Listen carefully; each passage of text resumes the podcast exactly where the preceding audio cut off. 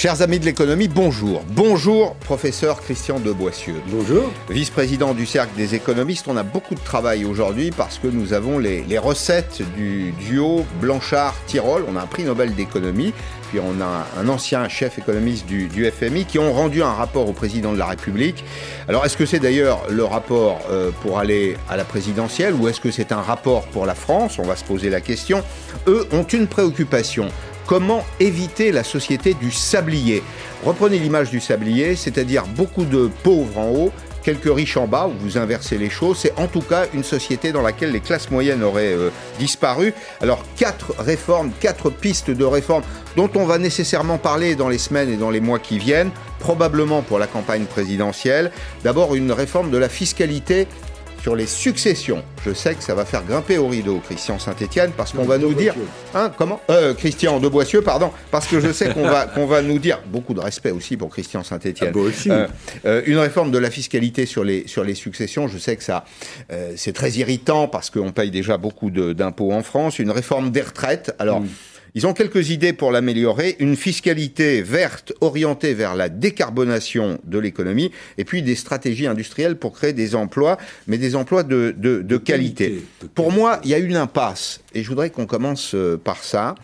La réforme de l'État, celle sans laquelle toutes les autres réformes sont inefficaces ou incomplètes. Simplifier, désétatiser, ça, c'est ma recette personnelle. Simplifier, désétatiser, libérer les énergies. Et là, pas un mot. Écoutez, euh, sous cet angle-là, le rapport, il est un peu dans l'optique de la campagne de M. Macron, parce que la réforme de l'État n'était pas le point fort de la campagne présidentielle d'Emmanuel Macron. Il parlait de la réduction du nombre de fonctionnaires, vous vous souvenez 120 000, 70 000 du côté des collectivités locales, 50 000 du côté de l'État. Et puis tout ça a été emporté par les gilets jaunes, la pandémie, on n'en parle plus. Et vous vous souvenez aussi que le seul rapport sur la réforme de l'État qui a été fait sous la présidence Macron, c'était le rapport CAP 22, Édouard Philippe, Premier ministre, et que ce rapport a été enterré très vite. Il n'a même pas été publié en tant que tel.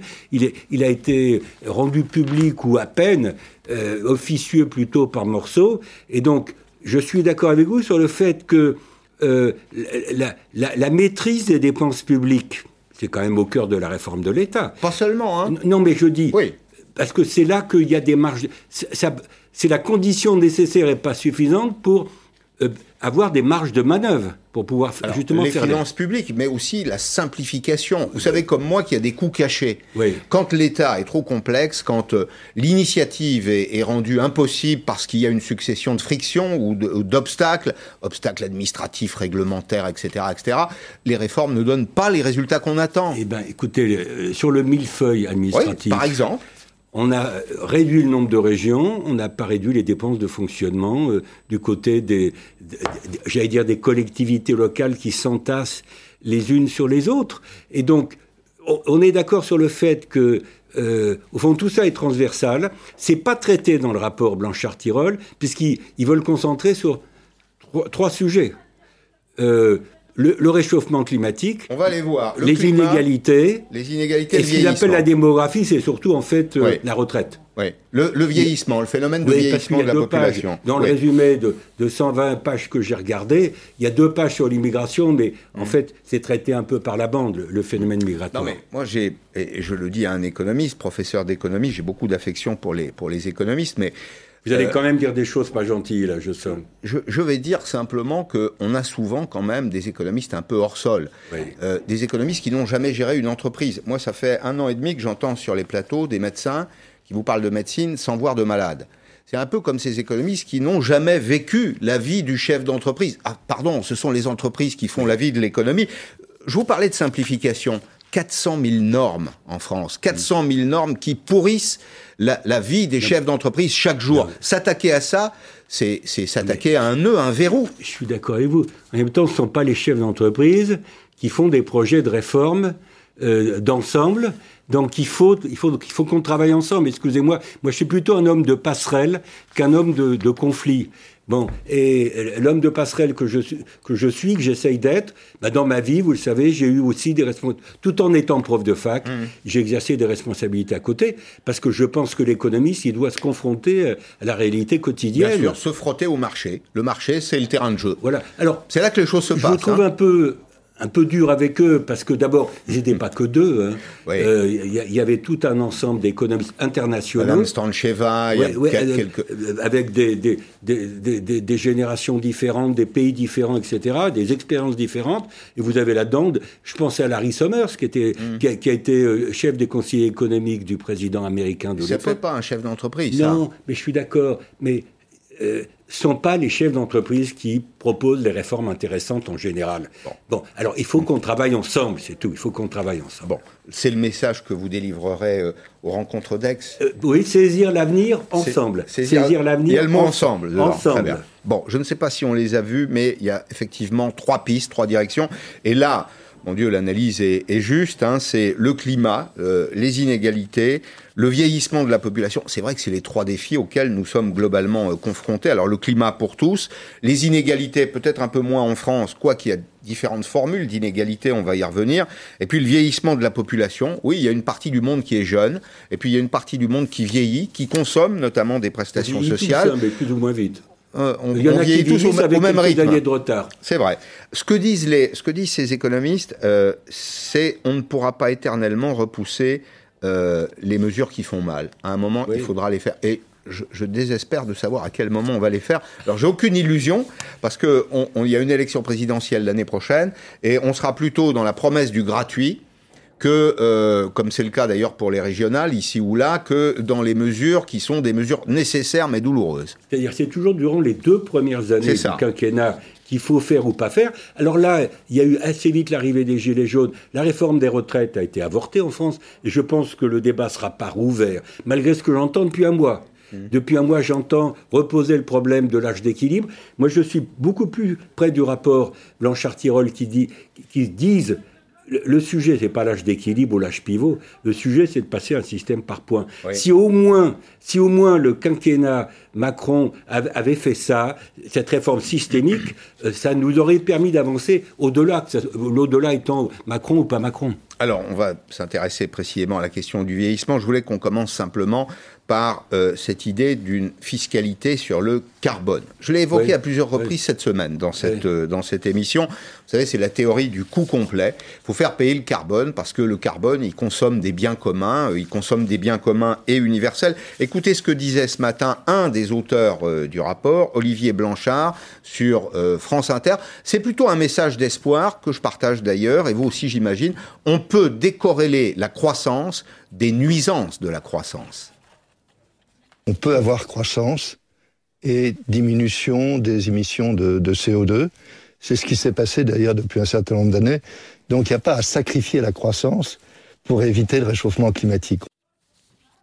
Oui, Alors, d'accord. Je pense qu'on peut avoir plus de croissance avec moins de CO2, moins de carbone, et que ça suppose d'avoir une politique d'économie d'énergie, d'améliorer ce qu'on appelle l'efficacité énergétique, et ça, ça renvoie, ça renvoie à une partie importante du rapport Blanchard-Tirol sur ces sujets, c'est par l'innovation technologique qu'on améliore l'efficacité euh, énergétique et qu'on peut avoir plus de croissance et moins de gaz à effet de serre. Et donc je suis totalement opposé aux partisans de la décroissance, qui ne traitent pas, qui ne disent pas comment ils traitent le problème du chômage structurel. Je veux dire, la question centrale pour nous en France, comme dans pas mal d'autres pays, c'est l'emploi. L'emploi en général et l'emploi des jeunes en particulier. Les, les écologistes, puisqu'on est entre deux tours d'élections régionales, ils vous disent, mais avec les, les énergies renouvelables, on va créer des emplois. On va créer des, on va, on va créer des emplois verts. Mais les emplois verts, euh, ça va être nécessaire, mais certainement pas suffisant pour faire baisser significativement ce qu'on appelle le chômage structurel.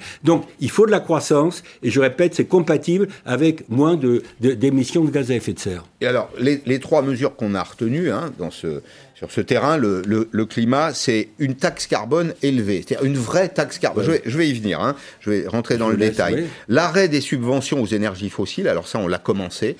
Moi, je, regarde également ce que font les banques, comment les banques orientent euh, aujourd'hui l'investissement. Ben, c'est quand même de plus en plus vers des modèles qui sont plus vertueux. Il, y a, moins d'argent qui est investi dans les, énergies fossiles. Les fonds, et les banques, vous avez raison de le dire. Et puis la création d'une agence euh, euh, européenne. Alors la taxe carbone, il faut en dire un petit mot parce que la taxe carbone, ça a provoqué un petit séisme social en, France. Euh, son objectif, c'est dissuader les mauvais comportements, c'est inciter aux investissements verts. Elle, elle est à ce stade à 60 euros la tonne de CO2 émise. Ce que suggèrent Tyrol, Blanchard et euh, le groupe, c'est une croissance par palier de 4 à 5% par an pour arriver à un prix moyen de 190 à 250 euros la tonne en 2050. ça veut dire, ça, alors en, en euros constants, ça veut dire que on a des frontières européennes. Euh, alors nous, on peut décarboner la production. Renault, Peugeot, quelques autres, etc. en France peuvent décarboner la production. Il n'empêche qu'on va importer un certain nombre de biens. Il ne faut pas que ces biens arrivent chargés de CO2. Euh, et donc, on mettrait une taxe carbone, c'est ça? D'égalisation aux frontières pour que les, les, prix importés ne bénéficient pas d'un avantage fiscal parce qu'ils proviendraient de pays qui sont moins regardants ou moins exigeants que nous sur ces problèmes de, de, de changement climatique. Vous savez comme moi que c'est toujours le consommateur final qui paye. Donc si on taxe aux frontières des produits qui ont été fabriqués au Vietnam, en Chine, au Japon, en Corée ou que sais-je, euh, c'est toujours le consommateur. Les prix vont augmenter, il y aura de l'inflation, le consommateur va le payer. C'est aussi, alors c'est une mauvaise nouvelle, mais la bonne nouvelle, ça veut dire que ça rend plus compétitif les productions françaises. Exact, mais on n'a pas parlé jusqu'à présent euh, dans cet entretien d'un sujet très important dans, dans, les rapports sur tous les sujets, y compris les aspects carbone, c'est la compensation partielle des perdants. C'est-à-dire que vous, quand vous faites une réforme structurelle, euh, vous augmentez considérablement le prix du carbone, vous avez des gagnants et des perdants. Et ce qui est proposé dans le rapport, l'idée n'est pas nouvelle, mais ce qui, serait nouveau, ça serait son début d'application. C'est plutôt ça qui serait nouveau. Et de façon générale, euh, ce, rapport intègre cette variable économique essentielle, qui est de dire qu'à chaque fois qu'on change, il y a des gens qui gagnent. La réforme, c'est le changement. Il y a des gens qui gagnent, il y a des gens qui perdent. Ce que, dit, ce que disent les rapporteurs, c'est que si on ne dédommage pas les gens qui perdent, on ne fera jamais de réforme. Politiquement, c'est bloqué. C'est la seule manière d'avoir, j'allais dire, assez de support politique, parce qu'il faut du support politique pour faire des réformes, mm. c'est d'indemniser une partie des perdants. Vous ne pouvez pas indemniser tous les perdants et tous les perdants ne doivent pas être indemnisés. Les entreprises qui polluent beaucoup, elles ne vont pas être indemnisées par définition. Non, mais regardez. Euh, euh, euh, on revient aux gilets jaunes celui qui utilise sa bagnole, celui ou celle qui utilise sa bagnole dans la campagne et, qui était euh, le qui n'a pas les moyens de faire autrement. Bah, lui, il doit être indemnisé euh, par l'augmentation euh, du fait de l'augmentation de la taxe carbone. Donc, il va s'agir de créer, et c'est ce qu'il propose, une sorte d'organisme indépendant qui va qui va être utile pour justement mieux, mieux cerner cette distinction entre les gagnants et les perdants et quels sont les perdants qu'il faut vraiment indemniser. Mm en partie par les recettes procurées par la taxe carbone. Et ça, ça rejoint un débat qui est un peu transversal au rapport. C'est que, en principe, le budget est universel, il n'y a pas d'affectation des recettes aux dépenses, mais là, vous êtes obligé d'accepter des exceptions. C'est-à-dire qu'une hmm. partie de la taxe carbone ou des recettes de la taxe carbone doit être, euh, va être utilisée pour indemniser une hmm. partie des perdants il y a dans, les, exemples récents, notamment aux États-Unis, en matière d'environnement, des illustrations tout à fait euh, significatives. Je pense par exemple aux marées noires. Les Américains ont élevé le niveau des pénalités pour les compagnies qui provoquent des marées noires, euh, soit accidentelles, soit non accidentelles. Ces pénalités sont tellement élevées qu'elles peuvent ruiner les entreprises. Qu'ont fait les entreprises américaines? Eh bien, elles ont équipé tous leurs navires de double coque. Et donc, c'est l'incitation, on voit que si, la punition est vraiment significative, elle est très incitative à changer de comportement. Voilà, et c'est un problème de seuil. Et si vous voulez, il y a la taxe carbone et puis il y a le prix du carbone euh, sur le marché européen des quotas d'émissions. Bon, et là, on, est, euh, on a atteint en mai le niveau de 50 euh, euros la tonne. On n'est pas très loin du niveau de la taxe carbone d'ailleurs. Et l'idée, c'est d'aller aussi vers un système où le prix du carbone sur le marché européen des quotas euh, augmenterait mmh. parallèlement, si vous voulez, d'une certaine façon. Avoir un système incitatif et ce qui est dit dans le rapport, c'est que tout ça est nécessaire, mais pas suffisant. Il y a, tout le débat sur hmm. euh, l'innovation, la technologie, hmm. euh, et, dans certains cas, des, réglementations nécessaires. Alors, un autre sujet qui est abordé euh, par ce, rapport, remis au président de la République, il avait été commandé par lui, hein, au passage. c'est un sujet qui est au cœur des préoccupations des Français, c'est lutter contre les inégalités, notamment, écoutez Olivier Blanchard, ce qu'il pourrait appeler les inégalités de destin. Vraiment qu'il y ait plus d'égalité des chances, vraiment des, des, gens qui partent dans la vie avec une cuillère en argent dans la bouche, et puis il y a des gens qui partent avec rien. Et donc on se dit, bah, peut-être qu'on peut redistribuer, prendre à ceux qui ont plus et euh, le donner à ceux qui ont moins. Et donc c'est dans cet esprit-là qu'on dit qu'un impôt sur les successions euh, serait probablement une bonne idée. Alors l'impôt sur les successions tel qu'il existe aujourd'hui n'est pas idéal, mais l'idée que peut-être il devait y avoir une redistribution entre en gros les gosses riches et les gosses pauvres, hein, pour, pour, le dire comme ça, est probablement quelque chose qu'il faut explorer, c'est très important. Euh, ça fait... C'est quasiment du Bourdieu. Ouais, vrai. Les, héritiers. Ouais. Euh, les thèses de Bourdieu. Mm. Je, je, connais bien Olivier, c'est pas, c'est pas, c'est pas sa tasse de thé nécessairement, mais je veux dire le débat il est important. Ben, bien sûr qu'il y a des inégalités de naissance. Il y a, il y a les héritiés, et puis il y a, ceux qui, qui, héritent de rien en, en termes mm. d'éducation, de, d'avantages de, sociaux, euh, pécuniaires, etc. Et l'idée qui consiste à dire qu'il faut rétablir un peu l'égalité des chances. Alors comment on s'y prend? L'impôt sur les successions, moi je trouve que la réforme qu'il propose, elle va dans la bonne direction. Juste on regarde ces trois points, c'est taxer les héritiers. C'est-à-dire qu'on change euh, on, apprécie euh, non pas l'héritage, mais l'héritier. le bénéficiaire. Le bénéficiaire, c'est ce que j'ai compris, l'héritier ou l'héritière. On revient sur les avantages fiscaux de l'assurance vie et on plafonne les exonérations de transmission. C'est tout à fait entendable, Christian de Boissieu, sauf que vous êtes dans un pays où le niveau de prélèvement obligatoire est déjà très élevé. Si vous ajoutez une couche supplémentaire, ce sera évidemment perçu comme inacceptable. et si on est les seuls à faire ça, en Europe. Vous savez que le phénomène de délocalisation pour des raisons fiscales, euh, il a existé, il peut encore exister, donc il faut faire attention. Euh, il dit dans le rapport, ce qui est vrai, c'est que le capital est mobile, alors qu'une partie du travail, en particulier mm. le travail non qualifié, malheureusement, il n'est pas très mobile. Mm. Euh, les, dirigeants sont peut-être mobiles, il y a un marché mondial des dirigeants, il n'y a pas nécessairement un marché mondial de, de travailleurs beaucoup moins qualifiés. Donc, moi, je, il faut, je pense qu'il faut évaluer ça, parce que l'idée, pourquoi pas, il y a des seuils à respecter. On, a un taux de prélèvement obligatoire en France qui est déjà à 45-46% du PIB. On a un ratio de dépenses publiques qui est champion, qui fait 55-56% du PIB. Donc, est-ce que c'est des phénomènes, est-ce qu'il faut faire de la substitution à l'intérieur de la fiscalité? Est-ce que c'est des problèmes de substitution entre fiscalité nationale, fiscalité locale, entre impôt sur le capital et d'autres formes d'impôts euh, faut pas trop charger la barque? Je pense que cette question des inégalités est importante parce que euh, c'est dit d'ailleurs, elles, sont beaucoup plus ressenties en France qu'ailleurs. Parce que nous sommes un pays très égalitaire. Et puis on regarde, euh, on regarde ce qui se passe dans l'assiette du voisin avant de savoir ce qu'on a dans la sienne. Euh, bon, donc... c'est la formule de c'est la formule de Montesquieu.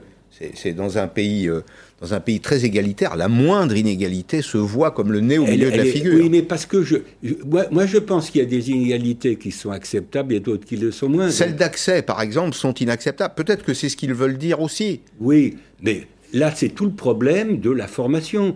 Euh, J'allais dire, depuis l'école primaire euh, et, le, débat euh, au lycée entre les classes professionnelles et, les classes générales, et puis l'accès aux grandes écoles, etc. Vous, vous, même l'accès à l'université. Donc, il faut changer tout le système.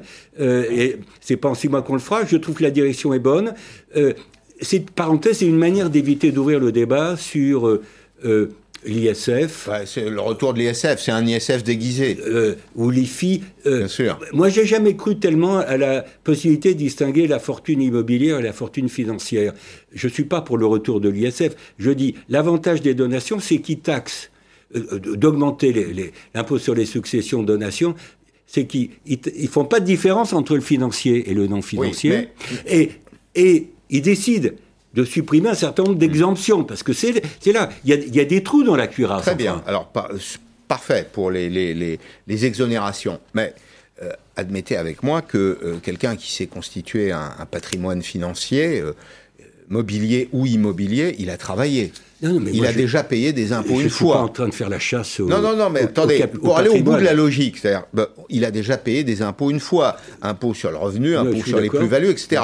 Une fois qu'il a acquis un bien, ce bien, il est lui-même fiscalisé, qu'il s'agisse d'un bien corporel ou, un, ou incorporel. Et donc, quand il va le transmettre, on lui en met une couche de plus. Ben, on, le taxe deux fois. Alors, c'est trois fois là. Oui, oui, trois fois. C'est le débat sur le seuil d'exonération. Ils ont, ils ont prévu, j'ai bien lu le rapport, un seuil d'exonération par rapport à, l'impôt sur les successions qui est supérieur à ce qui existe aujourd'hui. Parce qu'aujourd'hui, en ligne directe, vous êtes, il y a un abattement de 100 000 euros. C'est ça. Euh, alors qu'il propose un abattement qui est supérieur. Bon, ce qui est une manière aussi. compenser. Euh, d'aller dans le sens de, au, fond, favoriser un peu, rétablir euh, les, classes moyennes dans un pays où elles mm. ont tendance à être un peu laminées, elles ont mm. tendance à être un mm. peu laminées avec la mondialisation. Mais est-ce que c'est avec les actifs euh, qui ont été acquis tout au long d'une vie qu'on va le faire? Est-ce que c'est pas plutôt la question de l'école, l'école de la, l'école, la formation, le, euh, ben, pour ça permettre aux gens, permettre aux gens d'avoir accès à une formation. Le, capital humain voilà. est, d'une certaine façon,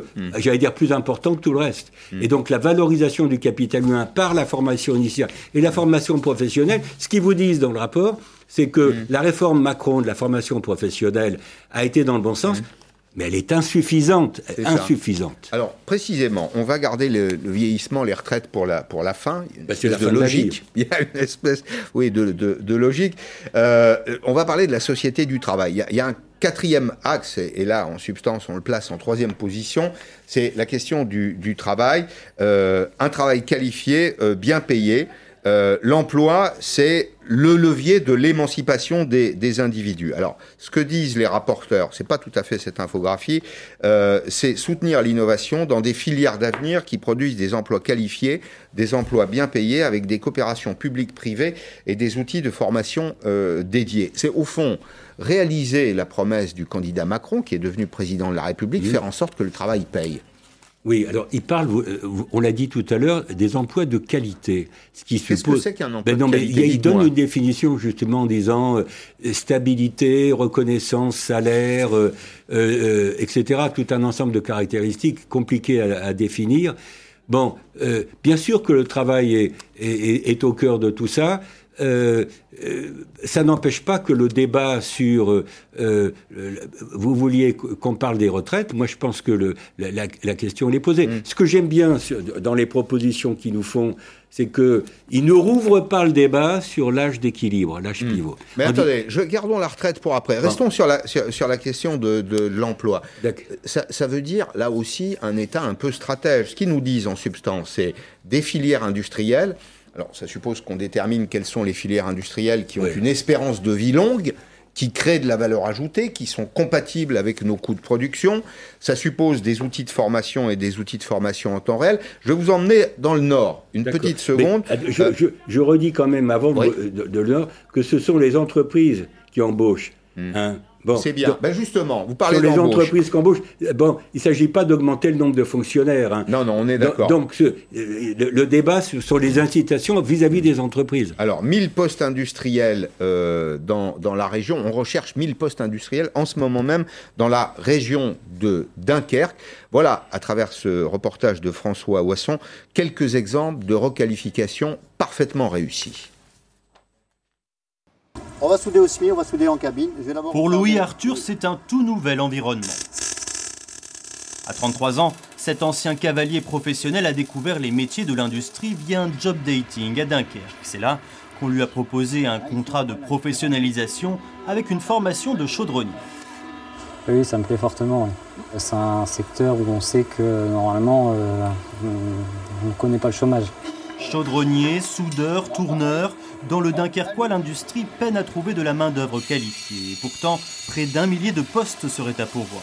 Alors, un collectif d'entreprises du secteur a pris les choses en main il déniche des candidats souvent éloignés de l'emploi, les recrute en contrat d'alternance afin de les mettre à disposition d'entreprises en demande. Un relais devenu indispensable. Anthony travaillait dans le secteur automobile. Après un licenciement et deux ans de chômage, il débute son alternance en tant que tourneur dans cette entreprise de maintenance industrielle. Là, la vitesse, tu vois, tout il se calcule automatiquement.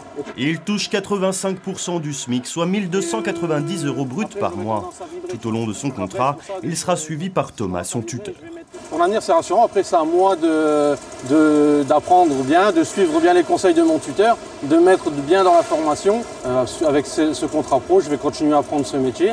Et peu à peu, Anthony va monter en compétence.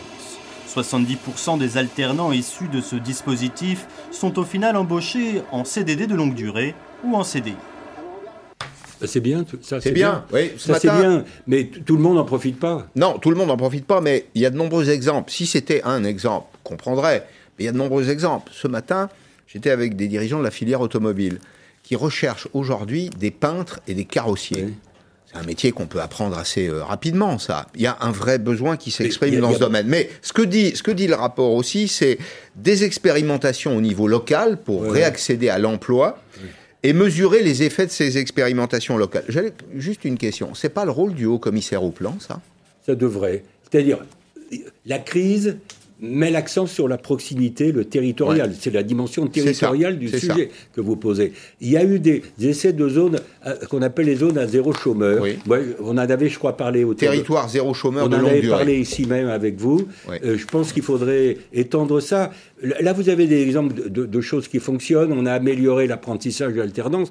Il y a quand même beaucoup de jeunes qui, restent et qui vont rester sur le carreau. C'est le problème central de la France. C'est la, cause principale de notre fragilité sociale et politique. Mmh. Et, donc, euh, il y, a des secteurs qui cherchent à embaucher, qui n'y arrivent pas, face à à, une société dans laquelle on a encore 2 euh, millions 3, et, demi, 3 euh, millions de chômeurs. Donc euh, la, pandémie, c'était vrai avant, mais la pandémie a accentué les désajustements sur le marché du travail. Et c'est ça la question centrale. Et la réponse, c'est la formation professionnelle améliorer, améliorer. La réforme Macron était nécessaire, elle n'est pas suffisante sur ce terrain. Le climat, les inégalités, le vieillissement, on termine là-dessus. Une réforme des retraites. Alors que nous disent euh, Blanchard et, et Tirol, euh, une retraite par point. Alors, il, recommande toujours une retraite par point. Je, rappelle ici très régulièrement, et je, crois qu'il faut le faire parce que la, répétition est utile, le régime Agir-Carco, qui est très bien géré, fonctionne là-dessus. est un, régime par point. Et personne n'a jamais trouvé à y redire. Deuxième élément, il est géré par les partenaires sociaux. Alors, retraite par point plus équitable, avec un âge de départ, on va conserver l'infographie s'il vous plaît, un âge de départ maintenu à 62 ans, mais... L'âge légal. Oui, l'âge légal, maintenu à 62 ans parce que ça, ça fâche tout le monde, avec un système de bonus pour ceux qui travaillent plus longtemps. Peut-être que euh, la bonne réforme Macron, la bonne réforme par points, c'était ça. C'était la réforme de Levoix au départ. Hein. Et puis pour des raisons que vous connaissez, ça a capoté. Euh, je veux dire, la, réforme des retraites, le débat s'est complètement dégradé quand on a ouvert la question de l'âge pivot ou l'âge d'équilibre. C'est vrai. Bon, et à ce moment-là, la CFDT a lâché euh, la, retraite, l'idée de la réforme, elle a plus soutenu la réforme des retraites. Or, pour faire ce genre de réforme en France, il faut le soutien de la CFDT. Euh, sans la CFDT, on ne peut pas faire de réforme structurelle. Donc il faut faire quelque chose d'un peu plus futé ou un peu bah, plus hypocrite. Bah, c'est on, maintient sur le papier 62 ans, mais les conditions sont telles que tout le monde ira à 64. Bah, c'est un peu hypocrite, mais surtout, on hmm. aurait pu au moins faire voter le principe du passage, du passage à un système par point, c'est-à-dire un hmm. système par point, la, dimension systémique de la réforme, en abandonnant un peu le débat sur la dimension paramétrique, comme on dit, pour utiliser les termes techno de l'époque. Voilà. Bon, 4 points, 4 bonnes directions, la note du professeur euh, de moi, Pour moi, c'est du 16 ou 17 sur 20. Maintenant il, faut, maintenant il, faut, passer à l'acte. Hein. mais je doute que beaucoup de choses se passent avant la, avant la présidentielle. La politique, rappelons-le, on parle beaucoup d'économie dans cette émission, mais la politique, c'est l'art de l'exécution. C'est le plus dur quand même. Bon, on va hein voir. Alors, c'est pas la responsabilité des économistes. Leur fait pas, les accusez pas de tous les maux. Euh, ils ont ouvert des pistes. C'était c'est le job des économistes. Maintenant, aux politiques de prendre leurs responsabilités. Merci Christian de Boissieu et bon bonne rencontre d'Aix. Hein, c'est dans, dans, dans, quelques jours. À la fin de la semaine prochaine. À la fin de la semaine prochaine. C'est un moment attendu. Il y a un parterre euh, exceptionnel. Je recevrai bientôt Jean-Hervé Lorenzi d'ailleurs. Il viendra et vous, en, parler. Votre président. Je ne suis que vice-président du cercle des économistes. Parfait. Dans un instant, Erwan Kerodi, en voilà, tiens, un chef d'entreprise. Il est parti aux États-Unis. Euh, il a créé une petite entreprise pour démarrer qui est devenu un spécialiste mondial de euh, la cybersécurité. Vous savez, ça fait partie de ces entreprises de la French Tech. Or, la French Tech, faut dire quand ça va bien, c'est une vraie réussite française. À tout de suite.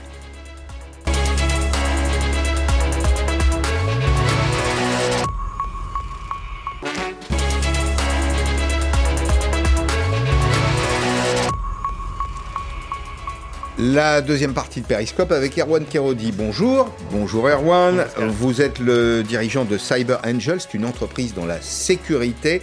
Alors on aime bien vous suivre parce qu'on vous a connu, euh, on vous a connu plus petit et puis euh, on aime les entreprises en, en croissance, c'est ça. Et vous êtes une entreprise en croissance, peut-être bientôt ce qu'on appelle une licorne, c'est-à-dire une entreprise qui atteint le milliard, c'est ça, le milliard d'euros de, de chiffre d'affaires, De valorisation. de valorisation boursière. Et on, on vous, on vous souhaite euh, à l'évidence de le dépasser très largement. Puisque vous êtes dans cet univers, vous voulez qu'on dise deux mots euh, de John McAfee.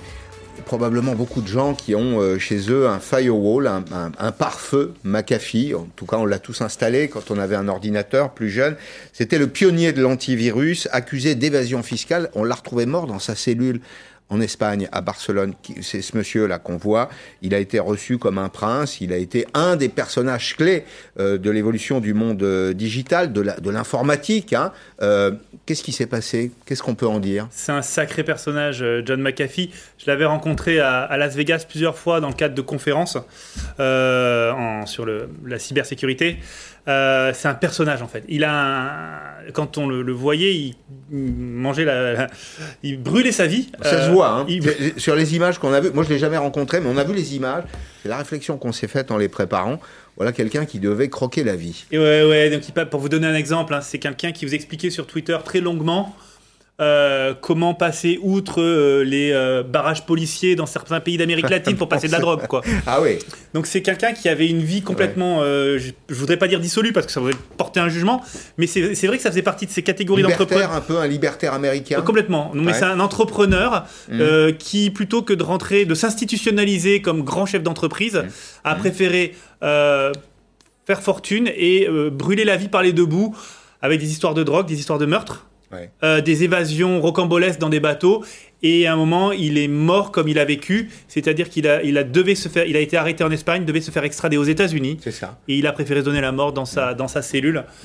Euh, ouais, donc C'est c'était fin, fin de, fin, fin de l'aventure. Fin exactement. de l'aventure. Alors, euh, vous dirigez une entreprise, Cyber Angel, qui est euh, née en France. C'est Bell Angel. Bell Angel, et vous êtes aux États-Unis.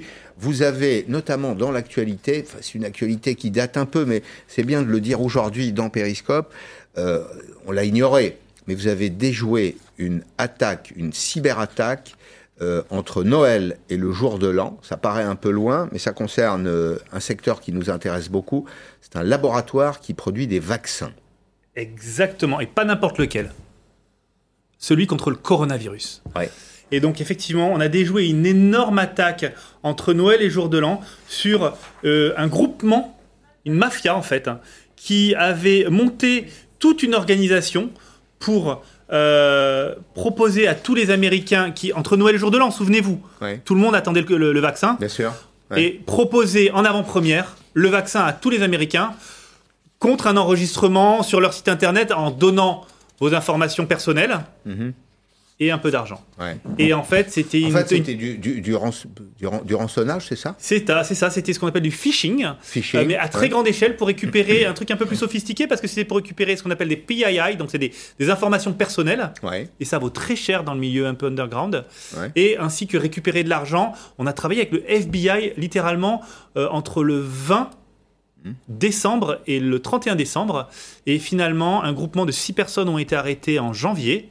Euh, et on a euh, arrêté une attaque de 200 millions de dollars, mais au-delà de l'argent, réputa- la réputation du vaccin. Oui, un, la réputation du vaccin, deux, la sécurité. Enfin, il y a une question de sécurité à l'évidence. C'est un bien, je veux dire, le vaccin, c'est une sorte de bien universel, un bien, un bien commun qu'il faut, qu'il faut protéger. Alors, je vous ai demandé de venir euh, pour parler de la French Tech. Je crois que ça fait partie euh, des succès français. Quand les choses vont bien, il faut le dire. De quoi parlons-nous? Ben, Regardez, c'est des entreprises que vous utilisez peut-être de façon assez régulière. C'est euh, l'entreprise Frishti qu'on utilise, nous d'ailleurs, ici, hein, LCI à, à TF1. Vous commandez un repas sur euh, Frishti, on vous le livre. Doctolib, qui n'utilise pas Doctolib? À l'évidence. Itch, c'est de la location, c'est de la location de voiture. Euh, Brut, qu'est-ce qu'il y a encore Alan, Deezer, tous ceux qui écoutent de la musique l'écoute euh, soit sur Spotify, soit sur, euh, sur Deezer. Et ce que nous montrent les dernières études, une notamment réalisée par le cabinet Roland Berger, qui a été publiée par les échos, c'est qu'un Français sur deux utilise aujourd'hui, ça paraît loin tout ça, mais un Français sur deux utilise une innovation qui est issue de cette nouvelle famille, le Next 40 ou le French Tech 120, et ça représente 163 000 emplois directs et indirects en France. C'est pas uniquement un petit truc. C'est pas le bar tabac du coin, si je peux me permettre. C'est un vrai secteur créateur d'emplois. Où en êtes-vous dans la, dans la French Tech? Où en est-on des, des, des, des, capitalisations boursières, des valorisations boursières? Est-ce que la French Tech a pris de la consistance?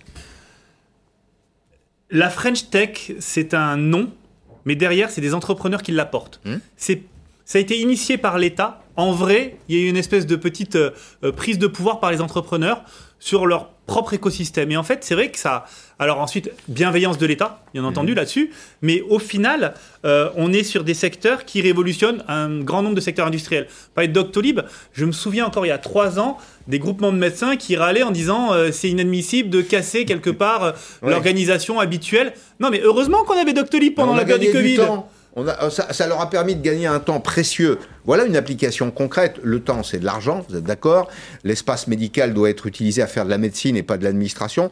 Voilà une entreprise qui libère du temps médical. Exactement. La même chose sur Itch avec euh, les taxis et le transport. Ça. En fait, ça, ça fait évoluer les mentalités, ça numérise l'économie. Euh, de la, de la, du particulier à la PME, à la grande entreprise et à l'administration. Mmh. Et donc, nous, ce qu'on essaie de faire chez Cybelle Angel, c'est de la cybersécurité, c'est durcir la cybersécurité, la posture de cybersécurité de l'économie française, de l'économie américaine, euh, de l'économie européenne, euh, en, faisant que, en fait, la France, les grandes entreprises françaises, les grandes entreprises européennes, les grandes entreprises américaines ne soient pas des passoires. Hmm. Et, des, euh, un, des, cibles, deux, des proies, trois, des passoires. Exactement. Et que ça coûte de l'argent, de la réputation, mais des hmm. emplois. Vous parliez des emplois tout à l'heure. je crois que c'est 163 000 emplois en, France peut-être c'est un, peut-être un, emploi sur dix qui est créé récemment en ce moment. Euh, c'est pas que de l'utilisation au quotidien, c'est aussi des emplois qui sont créés. Et Cybelle Angel, en protégeant contre les fuites de données, protège aussi contre des, des plans de licenciement. S'il y a des grosses fuites de données, ça va coûter de l'emploi aux entreprises. Bien sûr, mais c'est une vraie question de souveraineté aujourd'hui.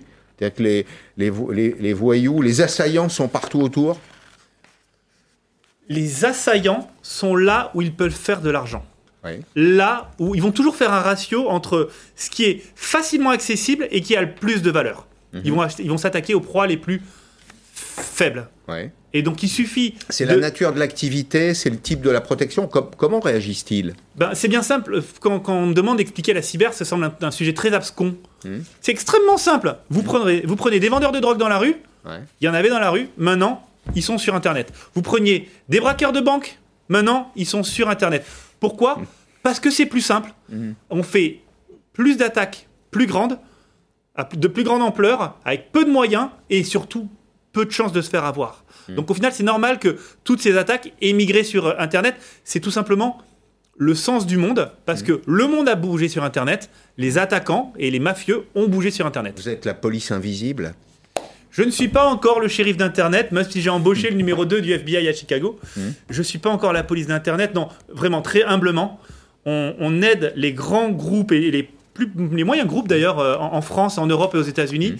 à mmh. se protéger contre les fuites de données. C'est-à-dire que préventivement, on va être capable de dire de l'extérieur, en prenant une posture peut-être d'attaquant, en disant regardez société X, Tesla par exemple, regardez sur la planète tout ce que vous avez, les portes qui sont ouvertes eh ben, je vais vous montrer les portes ouvertes, on va les fermer ensemble, on va, on va, pas, on va pas laisser les portes ouvertes. Mmh. Voilà. Alors, euh, ça marche en France parce que euh, il y a un certain nombre de conditions qui ont été réunies. Vous allez me dire si vous les partagez toutes. D'abord, il y a un soutien de l'État. Moi, je, euh, pense que quand l'État fait bien les choses, il faut rendre à César ce qui est à César. Et là, en substance, l'État a soutenu véritablement le développement de la French Tech. Un cadre fiscal stable, c'est essentiel ça. Pourquoi est-ce qu'il y a de grands acteurs du numérique aux États-Unis? Parce que la fiscalité, elle est incitative, elle est constante, elle est prévisible.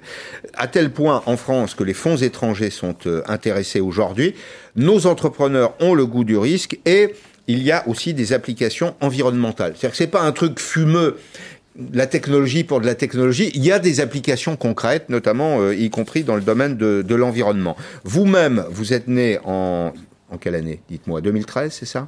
Me trompe ou pas? Ouais, c'est Non ça. Hein? Vous avez levé un petit peu d'argent, Ouais. et puis c'est c'est croissant, et euh, vous avez aujourd'hui des clients euh, un petit peu partout dans le monde. Euh, vous avez des clients français. Vous avez d'abord un- une géographie de capital qui est assez diversifiée, des acteurs institutionnels. On retrouve d'ailleurs les, banques françaises euh, publiques hein, d'investissement.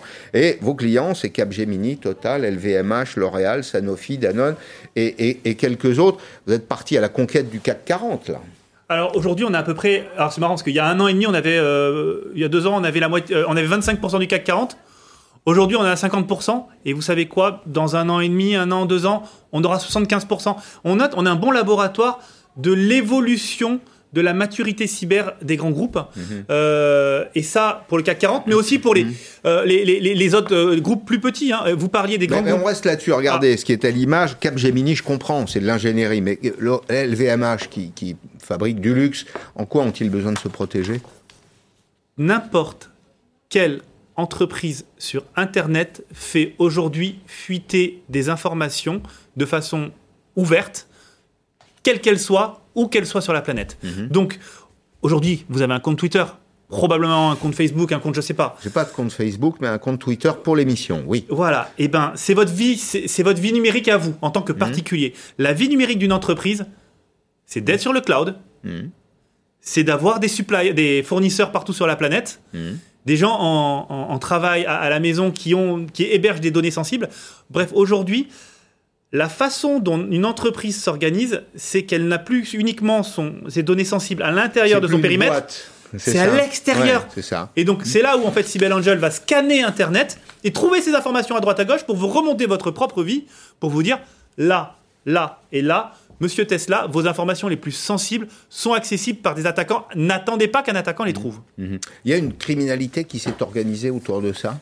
Qui, qui sont ces Ce sont des ingénieurs informatiques, des mathématiciens? Ça, euh, il y a une typologie. Donc, c'est une question simple. Je vais vous faire une réponse euh, structurée. Mhm. Il y a, on va dire, trois grandes typologies. Mhm. Un, le moins dangereux, le petit jeune à la maison euh, qui s'amuse et qui. Alors, tous les tutoriels, tous les tutos sont disponibles Ouais. sur Internet. Ouais. On peut s'y mettre et commencer à faire des bêtises. Ah oui. C'est à ce moment-là que. Il y a un mode d'emploi du petit voyou de l'Internet, ça gratuit sur internet n'importe où en toutes les langues. Globalement, vous avez une bonne chance de vous faire attraper par la police qui fait aussi bien son métier parce qu'ils sont Mhm. les policiers se sont aussi mis sur internet. Mhm. Deuxième catégorie, plus dangereux, Mhm. les mafias. Mhm. Donc des organisations mafieuses qui sont là pour faire de l'argent. Mhm. Ils ont du temps, ils ont des moyens, ils vont faire extrêmement de énormément de dégâts. Mhm. Et trois, les États. Mhm. On est aujourd'hui pris dans une espèce de guerre froide mondiale et la cyber en est un moyen.